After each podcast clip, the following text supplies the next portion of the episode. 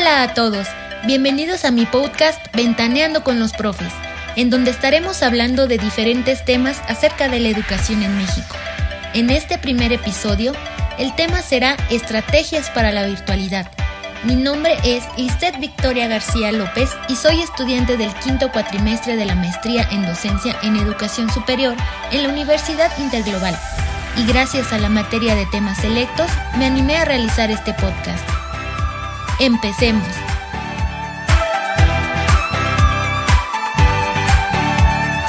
La pandemia provocada por el coronavirus representa un reto para los docentes de todos los niveles educativos. Este desafío requiere el desarrollo de nuevas habilidades, además de adaptación y experimentación constante para cumplir con los objetivos de los estudiantes.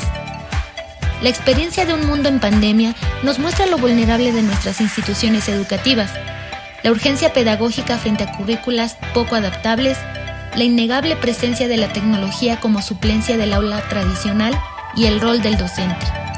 Aunado a ello, el contexto de los hogares y las dinámicas propias de cada núcleo familiar han marcado ritmos de aprendizaje y han hecho repensar la fallida propuesta, en opinión de algunos, de la educación en casa.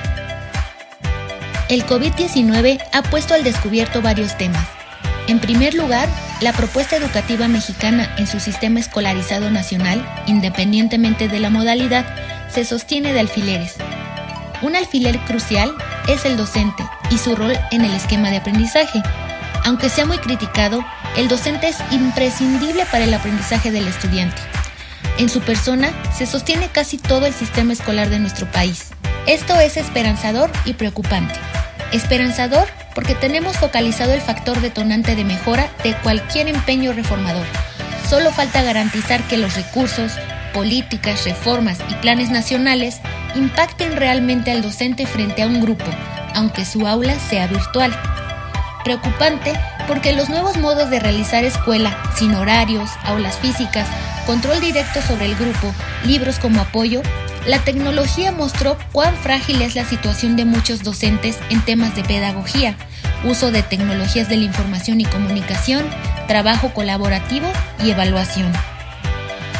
En segundo lugar, al experimentar el uso de las redes sociales y de la tecnología para la enseñanza en línea o a distancia, nos cuestionamos si en un futuro los docentes serán requeridos en el aula escolar como lo fueron hace unos meses con un currículo prediseñado y listo para ser aplicado, con una planeación y portafolio de evidencias, con un aprendizaje esperado y evaluable en formatos estandarizados. Los docentes no estaban capacitados para ser relevantes en el mundo virtual e improvisaron. Tenemos una sociedad que sabe que necesita al docente y al sistema educativo. Un docente que sabe que requiere de las estrategias didácticas para entornos digitales, uso de TIC y nuevos modos de aprender. Usar las TICs para la educación es la mejor estrategia metodológica para dar clase en línea. Si las usas, tendrás acceso inmediato a mayor fuente de información y recursos. Podrás crear recursos digitales, utilizar aplicaciones interactivas para el aprendizaje y favorecer el trabajo colaborativo. Las tecnologías de la información y la comunicación son herramientas de apoyo para el proceso de adquisición de conocimiento y a la vez compartir información que permita moldear el contenido de un curso de diferentes formas. En otras palabras, son instrumentos que nos ayudan a realizar de manera más rápida, fácil, cómoda y segura un determinado objetivo educativo. La educación en línea se puede llevar a cabo a través de estrategias metodológicas de tecnología y de la interacción e interactividad. Las estrategias educativas pueden ser de enseñanza y de aprendizaje. Las de enseñanza son utilizadas por los docentes para crear las condiciones idóneas en sus alumnos para desarrollar aprendizajes significativos. Las de aprendizaje son usadas por los estudiantes para aprender a aprender, permitiendo mayor rendimiento. Ambas estrategias son procedimientos asociados al conjunto de actividades secuenciadas para lograr los objetivos del aprendizaje. También establecen relaciones con los recursos didácticos, permitiendo que el proceso de enseñanza-aprendizaje sea divertido e interactivo para la obtención de competencias. La enseñanza en línea, al no poseer limitación de lugar, tiempo, ocupación o edad de los estudiantes, implica nuevos roles, nuevas actitudes y nuevos enfoques. Además, el estudiante y el maestro deben desarrollar nuevas competencias digitales que les permitan desempeñarse de manera adecuada en estos entornos y así lograr los objetivos propuestos. Ser un profesor de la era digital no significa cambiar el espacio de un aula tradicional a un aula en línea, cambiar los libros por documentos electrónicos, las discusiones en clase por foros virtuales o las horas de atención a estudiantes por encuentros en chat o foros de conversación. Significa encontrar nuevas estrategias de aprendizaje y utilizar recursos educativos que permitan mantener activos a los participantes, de manera que logren la construcción de conocimientos y la consecución de los objetivos. Por ejemplo, ¿han oído hablar del cono de aprendizaje? Imaginemos unos niveles horizontales. Cada uno de esos niveles representa un método diferente de aprendizaje, los cuales están ordenados según el porcentaje de recuerdo que conseguimos con cada uno de ellos. Así, tenemos que, al escuchar una clase o un instructor o profesor, logramos retener el 5%, el 10% al leer un libro, un artículo o un blog, un 20% al ver una imagen, un dibujo o un gráfico, un 30% al ver un demo o un video, 50% al tener una conversación e intercambiar ideas, 75% practicar lo que sabes y un 90% al enseñarle a otros. Esto está basado en la pirámide de Edgar Dale. Quiero hacer notar que no existe solo una manera de aprender o enseñar. Cada persona tiene su manera de aprender y si quieres que tus alumnos aprendan algo, debes tener una mente abierta y un abanico de recursos para lograrlo. La educación en línea promueve un modelo que se centra en el alumno, por lo que el docente diseña las actividades, enseña a aprender y evalúa, mientras que el alumno realiza las actividades, construye su propio aprendizaje y se autoevalúa. Para llevar a buen término el proceso de enseñanza y aprendizaje del que hemos hablado, debes contar con diversidad de herramientas que te permitan interactuar con los alumnos para fomentar su participación, motivación e interés por el tema tratado. Todo esto con la finalidad de transmitir el conocimiento de una manera significativa. La pedagogía conceptual es la estrategia pedagógica que mejor se adapta a la educación en línea esta se enfoca en la enseñanza para adquirir nuevas competencias para que los estudiantes logren empoderarse de forma positiva de sus procesos de aprendizaje. Nunca olvides que las estrategias que uses siempre estarán siendo transformadas por la incorporación de la tecnología en los procesos de enseñanza. Hay que destacar la forma en la que se trabajará con el alumnado haciendo hincapié en el cómo despertar su interés, cómo atraer su atención, cómo conseguir que se aplique lo aprendido a otros planos y situaciones, y finalmente cómo se va a respetar el ritmo de trabajo. En un entorno virtual de aprendizaje, los componentes que interactúan en el acto didáctico son el docente, el estudiante, el contenido y el contexto del aprendizaje. Para elaborar la estrategia didáctica hay que ser profesional y actuar con practicidad y concretar. Tu estrategia didáctica sí o sí debe contar con los siguientes siete elementos. Interactividad. Este principio permite que los participantes sean más activos y constructores de su propio aprendizaje.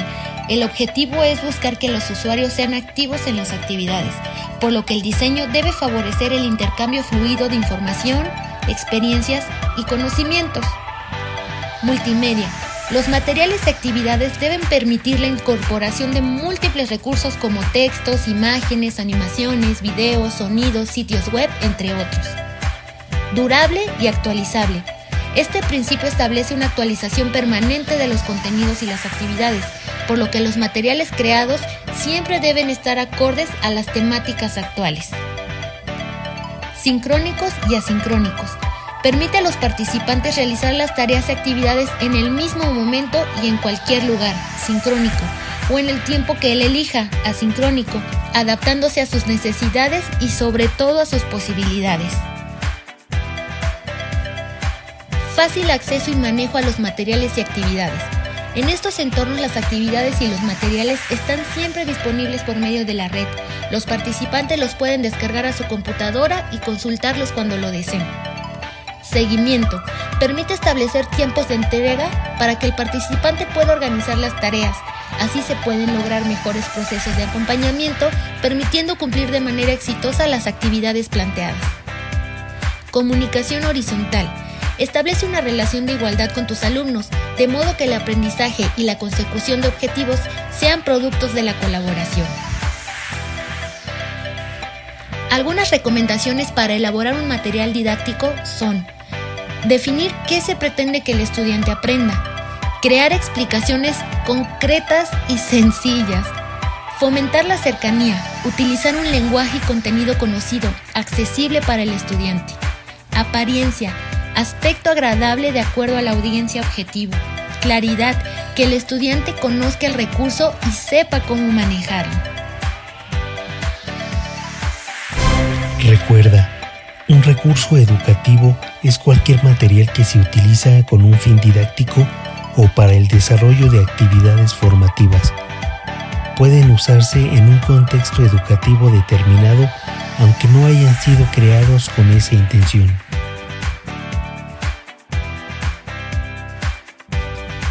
Es importante que antes de iniciar clases o cursos en un entorno online, tomes en cuenta los fundamentos didácticos, así como los principios del diseño de los materiales y las actividades que facilitarán el proceso de aprendizaje. Para la selección y creación de recursos y materiales didácticos, crea materiales que promuevan la autorregulación de los aprendizajes. Elige los contenidos con los que se desea trabajar. Selecciona la herramienta para la presentación de los contenidos Escoge materiales con los que vas a trabajar, ya sean textos, enlaces, imágenes, videos, entre otros. Crea una estructura del material de manera que tenga coherencia. Puedes utilizar esquemas para ordenar el contenido. Considera que cualquier material o recurso tenga los siguientes aspectos, portada, introducción, desarrollo, ejercicios de evaluación y práctica, conclusiones y referencias.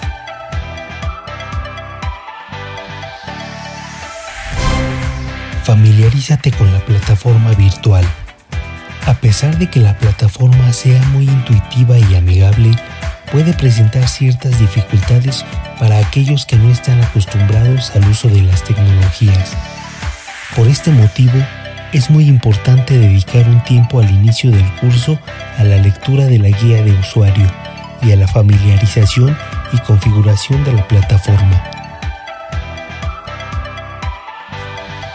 No es conveniente dedicar muchas horas seguidas al estudio, ya que el cerebro se estresa. Para ello, es importante hacer descansos, asignar espacios para despejar la mente antes de seguir con la clase. Te recomiendo hacer tus clases de máximo 45 minutos, porque cuando los estudiantes trabajan en línea, no solo se sientan en la computadora durante esos 45 minutos, ellos consumen contenido a diferentes velocidades, en diferentes cantidades y durante diferentes intervalos de tiempo.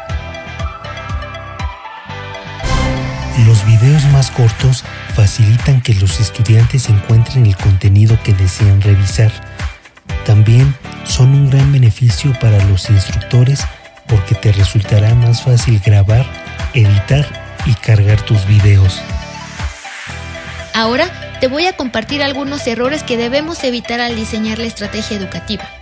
1. La estrategia no es motivadora. Dar clases en línea es más que solo ver a un maestro en una pantalla y seguir sus instrucciones. Aprender es un recurso que tiene nuestro cerebro para evolucionar. No limites las maneras de enseñar. 2. No cuentas con una estrategia alternativa. Si ya tienes experiencia impartiendo clases, sabrás que no siempre tu estrategia funciona con todos o a la primera. Es por eso que debes tener una estrategia alternativa que te permita explorar cómo van a interactuar tus alumnos. 3. Saturación del material didáctico.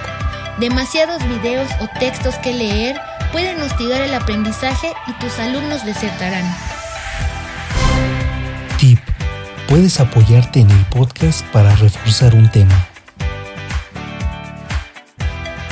4. Plataforma incorrecta. Por más que te guste transmitir a través de herramientas para videoconferencias, tenemos que reconocer que estas plataformas no fueron creadas para la educación en línea, son solo un apoyo para crear videoconferencias. Agradecemos las intervenciones del profesor Alejandro Espinosa, docente de informática de la Universidad IEU de Poza Rica, Veracruz, el cual nos dio datos interesantes y ahora nos compartirá algunas herramientas que podemos utilizar en la enseñanza virtual. Les traigo algunas herramientas para hacer esta enseñanza virtual más dinámica e interesante para nuestros alumnos. Número 1. Blogs es una herramienta muy rica en cuanto a funcionalidades. Puede actualizarse con mucha frecuencia y la información aparece categorizada según el interés de su creador. Tiene un estilo informal o conversacional y posibilita el intercambio de opiniones entre alumnos y docentes. Como profesor online, puedes utilizarlo para colocar información adicional o páginas de interés ahondar en temas que requieren mayor extensión o difíciles de entender, tareas o asignaciones, imágenes o videos de cualquier tipo, etc. Número 2. Comunidades o foros. Los foros se convirtieron durante un tiempo en el mayor recurso de contacto con el alumnado de empresas de e-learning. Sin embargo, Seguro que tu experiencia personal no tiene buena opinión de esta herramienta. Número 3. Chat. Como hemos dicho, nuestra plataforma permite la creación de cursos en directo de muy distintas formas. En cursos para 150 asistentes se hace necesario un chat donde todos los participantes puedan decir lo que desean sin que el profesor pierda el ritmo de la clase. Las preguntas se guardan para que en el momento oportuno el profesor las resuelva una por una, aunque por supuesto puede contestar al momento si lo desea. Número 4. Correo electrónico. No es novedoso, pero sí una de las estrategias más exitosas de enseñanza online. Tener la posibilidad de enviar mensajes al email del grupo de alumnos de un curso concreto no es algo que todas las plataformas de enseñanza ofrecen, por increíble que parezca. Las funcionalidades ya las conoces. Número 5. M-Learning. El aprendizaje móvil está en continuo crecimiento y es una estrategia de enseñanza que no debemos olvidar. El acceso a contenidos es rápido y facilita la colaboración entre los participantes. Número 6. E-Training. El término describe la formación empresarial conducida vía e-learning. Más que una estrategia de enseñanza, puede ser un uso perfecto de la formación. Pero queríamos incluirla en este listado porque es una de las opciones más utilizadas de la enseñanza virtual y siempre con una alta tasa de éxito. Ahora que ya conocemos cómo crear las estrategias para la enseñanza online y tenemos varias herramientas con las cuales aplicarlas, ¿cuál decidirás implementar tú? Muchas gracias a todos por sintonizarnos en nuestro primer episodio. Espero haya sido de su agrado y ojalá contemos con sus visitas en los siguientes episodios de Ventaneando con los Profes. Hasta luego.